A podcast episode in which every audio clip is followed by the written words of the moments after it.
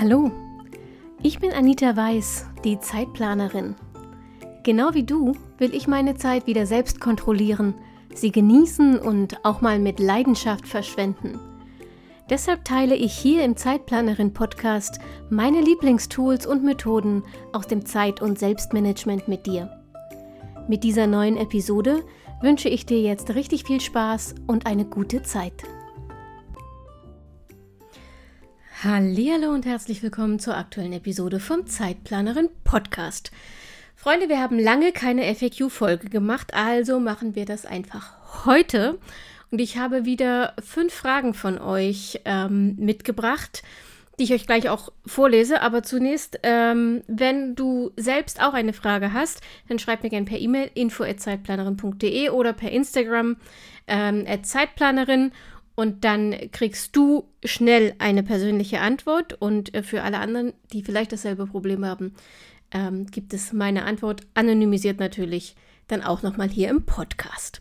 So, worum geht's heute? Ähm, Frage Nummer eins lautet: Ich wechsle ständig meine Tools und verzettle mich. Gibt es eine Möglichkeit, das zu verhindern und meine Planung zu vereinfachen? Frage Nummer zwei: Wie kann ich private und berufliche To-Do-Listen in einem Kalender organisieren? Frage Nummer drei. Wie genau planst du eigentlich diese Pufferzeiten ein? Frage Nummer vier. Wenn du im Bullet Journal deine horizontalen Zeitleisten nutzt, wie behältst du dann den Überblick über terminfreie Zeiten? Und die letzte Frage für heute. Wie gehe ich mit Notizen um, die, im Bullet Journal, die ich im Bullet Journal anlege, aber über einen längeren Zeitraum nutzen, ergänzen und nachvollziehen muss? Das wird eine schöne Mischung. Äh, ich habe mich über diese Fragen voll gefreut tatsächlich und gerade die ähm, Frage nach privaten und beruflichen To-Dos, nicht unbedingt im Kalender, aber wie man das trennt oder zusammenbringt, habe ich immer mal wieder. Ähm, ich bin, gehe also davon aus, dass äh, der, diese Fragen heute mehrere von euch betreffen. Entschuldigung, ich bin hier gerade, ich habe hier gerade Wortfindungsstörung. Ähm, hoffen wir einfach mal, dass sich das gleich widerlegt. Sonst wird es eine ziemlich gestotterte Podcast-Folge. Also, starten wir mit Frage Nummer 1. Ich wechsle ständig meine Tools und verzettle mich. Gibt es eine Möglichkeit, das zu verhindern und meine Planung zu vereinfachen? Ähm, die Hörerin, die mir diese Frage per E-Mail geschickt hat, hat dazu geschrieben, dass sie in ihrem Bekanntenkreis schon belächelt wird als diejenige, die immer plant und ständig ihre Systeme und Tools wechselt. Und ähm, sie eben gerne etwas hätte, das die Sache so ein bisschen vereinfacht ähm, und sie sich nicht mehr so oft verzettelt in ihrer eigenen Planung. Und sie hat dann ganz, ganz ausführlich geschrieben, mm, wie das bei ihr aussieht und wie sie sich plant und ähm, wie, ihr, wie ihr System, wie ihr Planungssystem, ihre Planungsroutine aufgebaut ist. Und ehrlich gesagt, Donnerwetter, da ist selbst mir fast der Kopf geplatzt, als ich das gelesen habe. Ähm, und deshalb habe ich ihr dann auch geschrieben, um das Wichtigste mal vorwegzunehmen, ja, das geht definitiv einfacher. Es wird allerdings, und das betrifft jetzt jeden von euch da draußen, der im Moment ein recht komplexes, kompliziertes System hat, es wird eine Weile dauern, das ähm, Chaos aufzuräumen und das Ganze zu vereinfachen. Und sehr wahrscheinlich musst du auch immer mal wieder nachjustieren, bis das dann wirklich richtig funktioniert. Aber du schaffst das. Und vielleicht tröstet dich ja auch der Gedanke daran, dass ähm, ich selbst solche Phasen, solche Chaosphasen, solche Ich verzettle mich Phasen immer noch habe. Ähm, auch nach so vielen Jahren, in denen ich mich wirklich intensiv mit Zeitmanagement beschäftigt habe. Bei mir liegt es einfach daran, dass ich Neues liebe. Und das gilt auch für neue Tools. Und ich habe immer mal wieder Zeiten, in denen ich meine alten Tools und neue parallel nutze, um das auszuprobieren. Und zwar so lange, bis ich dann restlos erschöpft bin und endlich merke, dass das zu viel ist, parallel. Äh, und das ist auch mein erster Tipp für ähm, die Hörerin mit der Frage und für alle, die das auch betrifft. Reduziere die Anteil deiner Tools. Wenn du eher ein analoger Typ bist, konzentriere dich auf ein Notizbuch. Ähm, das Bullet Journal übrigens verlangt keine aufwendig vorbereiteten Layouts für all diejenigen, die jetzt sagen, ah, Bullet Journal ist mir zu aufwendig. Hm? Nur nochmal als Reminder. Aber konzentriere dich auf dein Notizbuch oder deinen Planer und dann schau, wie du die am besten nutzen kannst. Für dich. Ganz individuell. Und erst wenn du dabei feststellst, dass du bestimmte Dinge darin nicht gut planen kannst, aber trotzdem brauchst, Erst dann suchst du dir passende Tools als Ergänzung. Zum Beispiel einen digitalen Kalender. Das ist aus meiner Erfahrung einfach sinnvoll. Ähm, aber leg das Tool fest, das deine Planungszentrale wird. Also nicht alles gleichwertig, sondern ein Tool ist deine Planungszentrale. Ähm, das ist für alles, was aufzuschreiben und zu planen, ist immer die erste Anlaufstelle. Das kann eine App sein, das kann aber eben auch ein Notizbuch sein. Wenn du also nicht sicher weißt, wo etwas hingehört innerhalb deiner vielen Tools, dann kommt es immer erstmal in die Planungszentrale. Und das ist auch immer dein erster Anlaufpunkt, wenn du deine Routine neu aussetzt, deine Wochenplanung zum Beispiel machst oder einen Braindump machst. Und damit ist auch klarer, was mit Aufgaben passiert, die zum Beispiel neu hinzukommen, aber in der laufenden Woche erledigt werden müssen. Sie kommen in deine Planungszentrale, also zum Beispiel in deinen Planer. Entweder in den aktuellen Tag oder, wenn du eine Wochenübersicht hast, in die Wochenübersicht. Solltest du sie in der aktuellen Woche doch nicht erledigen können, dann überträgst du sie entweder in die nächste Woche oder in die Sammelliste, wenn du noch nicht weißt, äh, wann du sie umsetzen kannst. Und so geht nichts verloren. Und auch Routinen, wie zum Beispiel Haushalts wie Haushaltsaufgaben, kannst du ebenfalls einfach in die Wochenübersicht eintragen. Allerdings, Achtung, das ist sehr schnell, sehr nervig weil du jede Woche ewig die gleiche lange Liste übertragen musst. Und deshalb empfehle ich, diese ähm, Haushaltsaufgabenliste eher in die Monatsübersicht einzufügen und daneben zum Beispiel die Wochen des Monats aufzulisten und dann kannst du die Aufgaben einfach pro Woche abhaken und musst sie aber nicht jede Woche neu schreiben oder du machst dir gleich einfach einen Tracker für den ganzen Monat. Also, um dein System zu vereinfachen, überleg dir erstmal, was du alles unterbringen und plan planen, planen musst. Meine Güte, ich wohne schon viel zu lange in Franken, wenn ich jetzt planen sage. Also, überleg dir erstmal, was du alles unterbringen und planen musst und ähm, dann leg dein Haupttool fest, also deine Planungszentrale und dann überleg dir, wie du die Dinge darin bestmöglich abbilden kannst. Das testest du dann eine Weile und erst danach nimmst du zusätzliche Tools hinzu, wenn das wirklich, wirklich notwendig ist. Übrigens, ähm, was die Mischung von beruflichen und privaten Terminen und Aufgaben angeht, wenn das erlaubt ist, würde ich das auf jeden Fall zusammenfassen. Äh, die Hörerin hat mir geschrieben, dass sie das im Moment getrennt hat. Wenn es erlaubt ist, fass es zusammen, denn auch das reduziert wieder die Zahl der Tools, die du im Blick behalten musst. Es gibt allerdings Berufe, in denen das aus Datenschutzgründen zum Beispiel nicht erlaubt ist. Das musst du also erstmal für dich klären ähm, oder selbst einschätzen und dann gucken, wie du weiter vorgehst. Frage Nummer zwei. Mm, ich hätte gerne, schreibt die Hörerin, Ideen, wie ich berufliche und private To-Do-Listen in einem Kalender organisieren kann. Ich habe meinen Filofax mit einem Wochenkalender, aber irgendwie finde ich nicht die richtige Struktur und im Bullet Journal fehlt mir die Übersicht. Vielleicht hast du Ideen. Ich habe jede Menge Ideen, aber zunächst einmal habe ich eine Frage, nämlich was genau geht denn eigentlich im Bullet Journal schief, dass dir die Übersicht fehlt? Ähm, wie hast du denn diese Listen bisher im Bullet Journal geführt? Denn grundsätzlich ist das, glaube ich, kein Problem, das dem Bullet Journal inhärent ist, sondern es ist eher so ein bisschen ein Problem mh, mm, der Art und Weise, wie du dein Bullet Journal fü führst. Und nicht nur dein Bullet Journal, sondern alle analogen Werkzeuge, denn grundsätzlich sehe ich bei analogen Tools immer das Hauptproblem darin, dass der Platz irgendwann zu Ende ist. Und du musst dann eine ähm, bestehende, eventuell noch nicht ganz abgearbeitete Liste viele Seiten weiter hinten fortführen.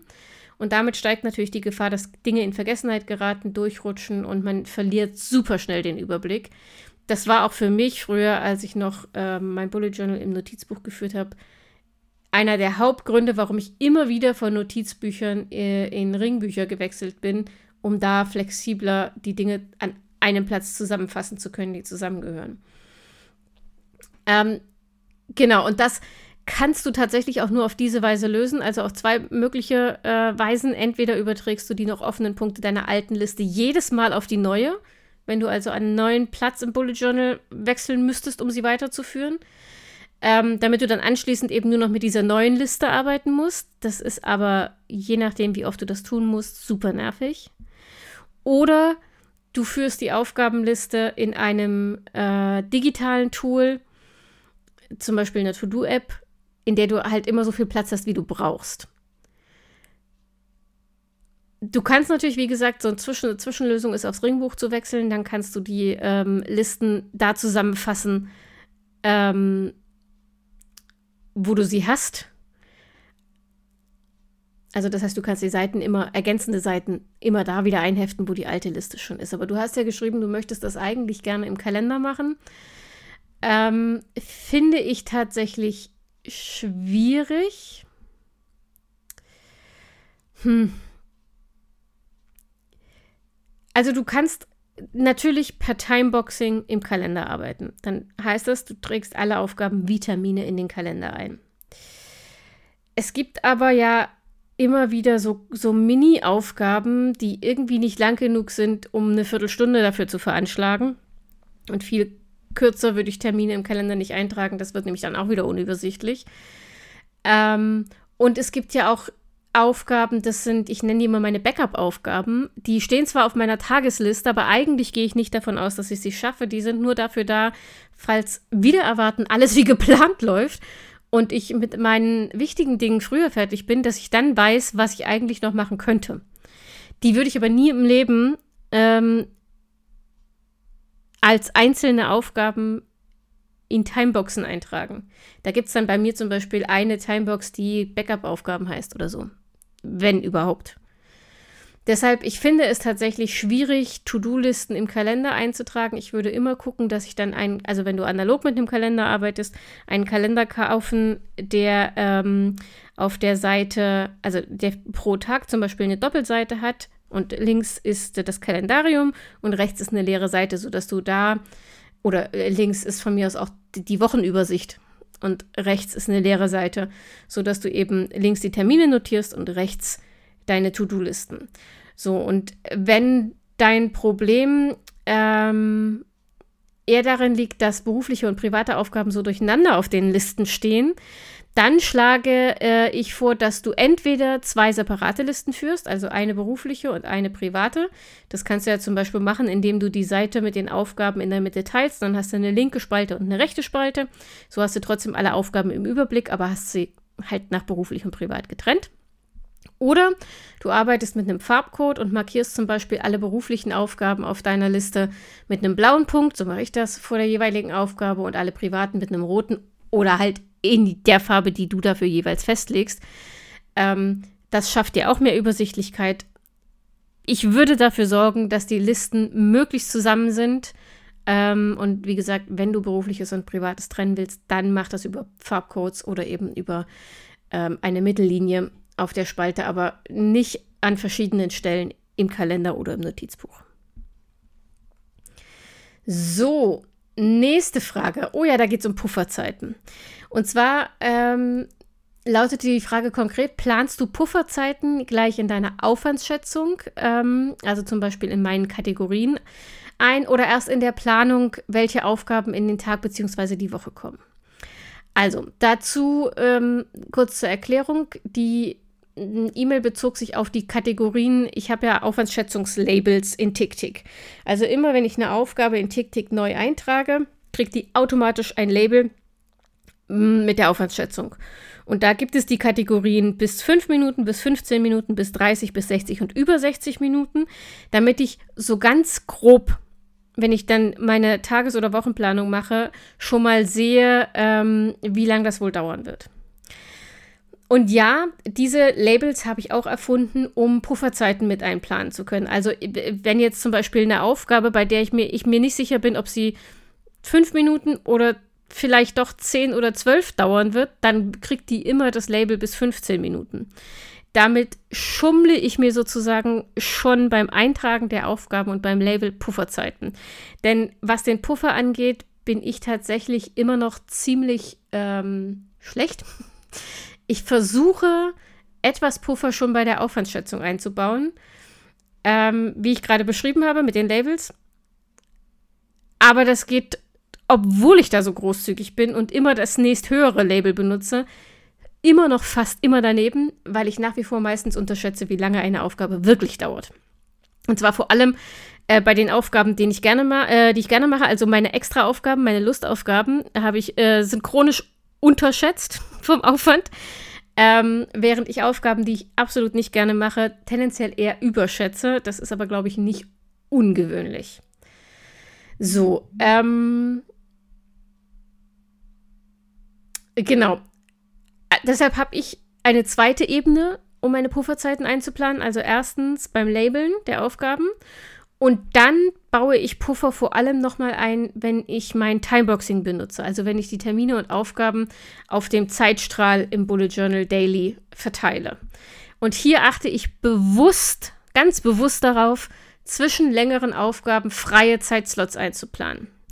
Das hat sich für mich einfach bewährt. Ähm, funktioniert auch nicht immer. Ich neige immer noch dazu, wenn ich so irgendwie meine, meine Tagesplanung nur so halbbewusst mache, weil mein Kopf mit 300 Millionen 27.000 anderen Aufgaben beschäftigt ist, äh, dann neige ich dazu, das eng an eng zu schreiben und mir sozusagen die Zeit, die ich am Tag habe, schön zu rechnen, damit alles reinpasst.